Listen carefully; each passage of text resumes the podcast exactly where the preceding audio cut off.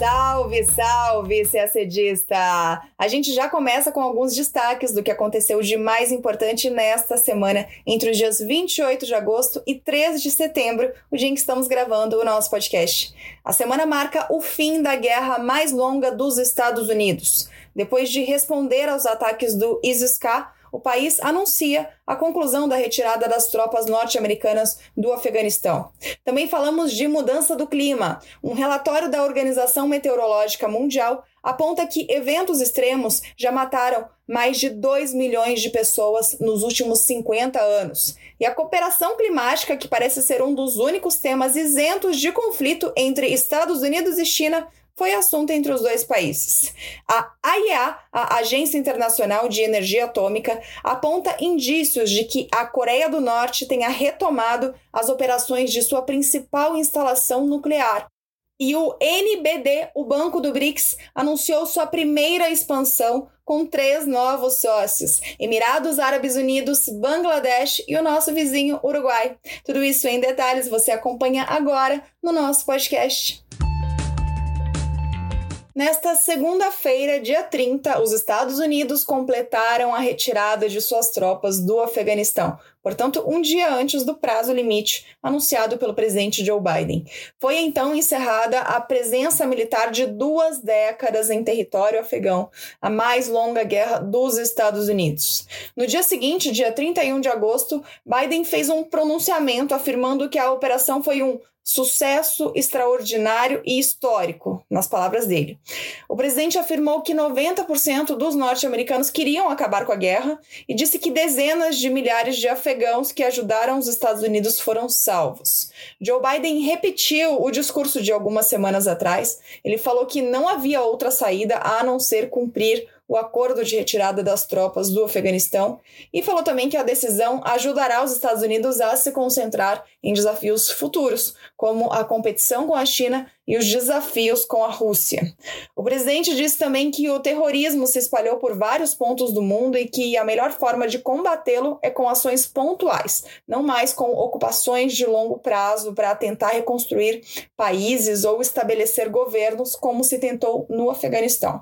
No mesmo dia, o governo dos Estados Unidos afirmou que restavam entre 100 e 200 cidadãos norte-americanos a serem resgatados e que a saída deles seria negociada de modo diplomático diplomático. Desde 14 de agosto, na véspera da tomada de Cabul pelo Talibã, os militares norte-americanos conseguiram retirar 122 mil pessoas do país, em meio a cenas que chocaram o mundo, como o desespero dos que tentavam embarcar a qualquer custo, custando às vezes a vida de alguns, e o atentado terrorista do ISIS-K, o braço afegão do autoproclamado Estado Islâmico, que é inimigo tanto dos Estados Unidos quanto do Talibã. O atentado que ocorreu no dia 26 de agosto, nos arredores do aeroporto de Cabul, matou mais de 180 pessoas, sendo 13 militares norte-americanos. Aliás, outra notícia da semana foi a resposta dos Estados Unidos a esse atentado. No sábado, dia 28, dois dias depois do ataque e dois dias antes do encerramento da presença militar norte-americana no Afeganistão, militares dos Estados Unidos atacaram com drones o local onde estaria um membro do ISIS-K, no leste do país. Segundo o Pentágono, dois alvos de alto nível da organização foram mortos. No dia seguinte, também via drone, os Estados Unidos bombardearam o que o Pentágono alegou ser um carro-bomba do ISIS-K que se dirigia até o aeroporto de Cabul. Segundo a imprensa afegã, um foguete atingiu uma casa próxima dali e matou um menino. E como será esse Afeganistão agora sem as tropas dos Estados Unidos e com o Talibã no comando? Ninguém sabe muito bem ainda. Na quarta-feira, dia 1, o Talibã recebeu a primeira ajuda internacional, que veio do Catar. O país enviou técnicos que vão trabalhar para reabrir o aeroporto de Cabul. Ainda não se sabe como será o relacionamento do Talibã com os demais países. A China e a Rússia já deram sinais claros de que poderão reconhecer o um novo governo afegão. E agora falando um pouco de Brasil, também nesta semana, o governo brasileiro concluiu a retirada do Afeganistão de dois nacionais brasileiros e de suas famílias. Eles tinham solicitado auxílio do Itamaraty para deixar o país. O Itamaraty também informou que segue monitorando a situação dos cidadãos brasileiros que manifestaram interesse em permanecer no Afeganistão e que também está atento aos pedidos de afegãos com visto de residência no Brasil, dentro das possibilidades legais de apoio a estrangeiros. Nos últimos 50 anos, o número de desastres causados pela mudança climática, como inundações e ondas de calor, aumentou cinco vezes, matou mais de 2 milhões de pessoas e custou 3,64 trilhões de dólares em perdas totais. Os dados estão no relatório divulgado pela Organização Meteorológica Mundial, OMM, o braço da ONU para questões do clima. Segundo o documento, mais de 91% das mortes aconteceram em países em desenvolvimento. A OMM examinou cerca de 11 mil desastres, incluindo grandes catástrofes como a seca de 1983 na Etiópia, que foi o evento mais fatal, com 300 mil mortes, e o furacão Katrina, em 2005, que foi o mais caro, com perdas de 163 bilhões de dólares. O relatório mostrou uma tendência de aceleração com o número de desastres aumentando quase cinco vezes quando a gente compara a década de 70 com a década mais recente, de 2010.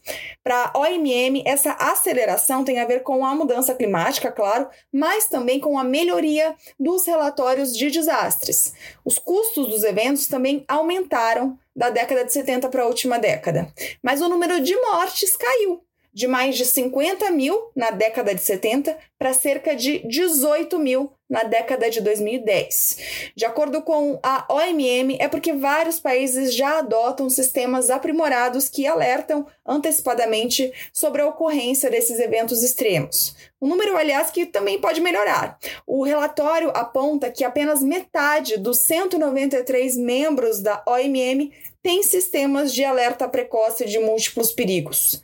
A OMM espera que o relatório seja usado para ajudar os governos a desenvolver políticas para proteger seus cidadãos.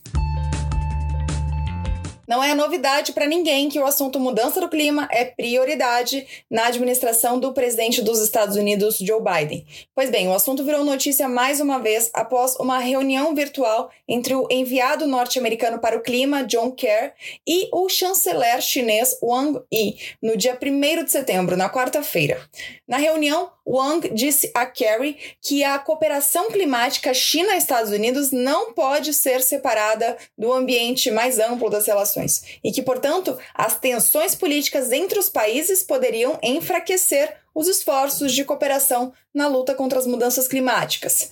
Ele disse que os esforços conjuntos dos dois países para combater o aquecimento global eram um oásis, mas que em volta do oásis há um deserto e o oásis pode ser desertificado muito em breve. Os Estados Unidos, em um comunicado publicado no site da Embaixada na China, disseram que John Kerry instou a China a tomar medidas adicionais para reduzir emissões. Lembrando que as duas potências lideram o número, a quantidade de emissões de gases de efeito estufa no mundo. Mais tarde, em uma entrevista, John Kerry falou que na reunião ele disse aos representantes chineses que o clima não é algo ideológico ou partidário. Segundo ele, um dos temas abordados foi o carvão, porque os chineses têm ampliado o uso desse material e prometem começar a reduzi-lo só em 2026.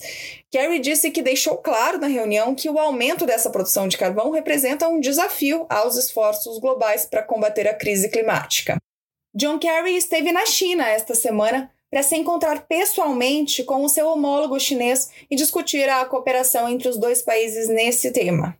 Os Estados Unidos tentam retomar a liderança global na agenda climática e, como parte da sua estratégia, tentam separar essas questões de outras disputas que possuem com a China, como, ixi, aí tem uma lista: comércio, 5G, direitos humanos, origem da Covid-19.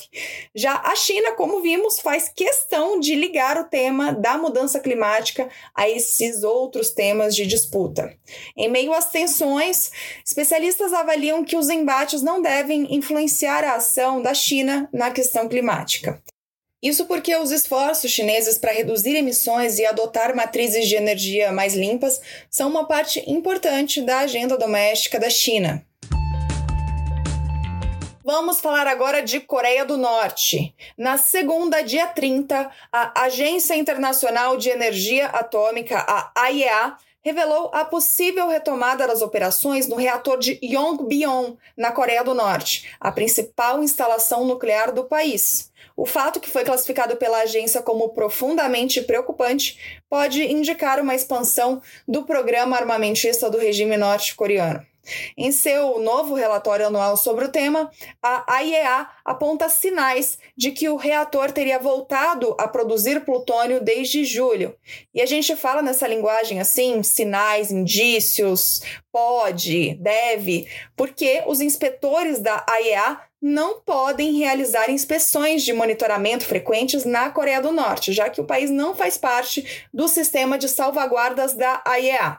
A Coreia do Norte chegou a ser parte do TNP, o Tratado sobre a Não Proliferação de Armas Nucleares, mas deixou o tratado em 2003.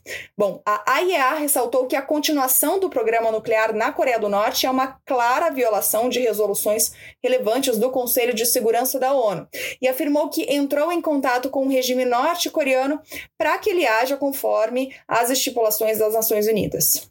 A última vez que a Coreia do Norte realizou um teste nuclear foi em 2017. O país suspendeu os testes nucleares e de mísseis no ano seguinte, em 2018, durante a aproximação diplomática com os Estados Unidos, na época sob a administração de Donald Trump. Só que essas negociações estão paralisadas. Em 2019, o líder norte-coreano Kim Jong-un propôs, inclusive, desmantelar parte do complexo de Yongbyon em sua segunda reunião de cúpula com o então presidente dos Estados Unidos, Donald Trump, em troca de uma redução das sanções internacionais, mas a oferta foi rejeitada. O reator parecia inativo desde dezembro de 2018 até recentemente, segundo o relatório da AIEA. A partir de janeiro de 2020, o regime norte-coreano fez uma série de lançamentos de mísseis de curto alcance. E desde que Joe Biden assumiu como presidente dos Estados Unidos, em janeiro deste ano, Kim Jong-un tem basicamente ignorado os esforços norte-americanos pela retomada do diálogo. Durante esta semana, a porta-voz da Casa Branca, Jen Psaki, confirmou à imprensa que os Estados Unidos prosseguem insistindo junto à Coreia do Norte para que se discuta a desnuclearização da Península Coreana. E agora a gente fala de BRICS. Nesta quinta-feira, dia 2, o novo Banco de Desenvolvimento, conhecido como o Banco do BRICS, anunciou a entrada de três novos sócios: Uruguai, Emirados Árabes Unidos e Bangladesh. É a primeira vez que o banco se expande para além dos países do BRICS, que você sabe é composto por Brasil, Rússia, Índia, China e África do Sul. De acordo com o presidente do banco, o brasileiro Marcos Troio, esses novos sócios terão um papel importante para fomentar cooperação em infraestrutura e desenvolvimento sustentável. Ele também disse que o Banco do BRICS continuará se expandindo com novos sócios de maneira equilibrada e gradual. Os percentuais dos novos sócios no capital do banco vão depender das próximas rodadas de expansão. De qualquer maneira, mesmo com a diluição no longo prazo, os países fundadores, que são os cinco do BRICS, vão ter 55% do controle do banco, que constitui uma regra. O NDB foi estabelecido pelos países do BRICS com o objetivo de mobilizar recursos para projetos de infraestrutura e de desenvolvimento sustentável nos países do BRICS e outros países em desenvolvimento. Desde o início de suas operações, o NDB já aprovou cerca de 80 projetos em todos os países do BRICS em áreas como transporte, energia limpa e desenvolvimento urbano, totalizando 30 bilhões de dólares. O banco, que tem sede em Xangai, na China, tem capital autorizado de 100 bilhões de dólares. De acordo com a nota publicada pelo NDB, a expansão de membros está alinhada com a estratégia do Banco do BRICS de se posicionar como a mais importante instituição de desenvolvimento para economias emergentes. E a gente termina o nosso podcast por aqui. Uma ótima semana, bons estudos e até sexta-feira que vem.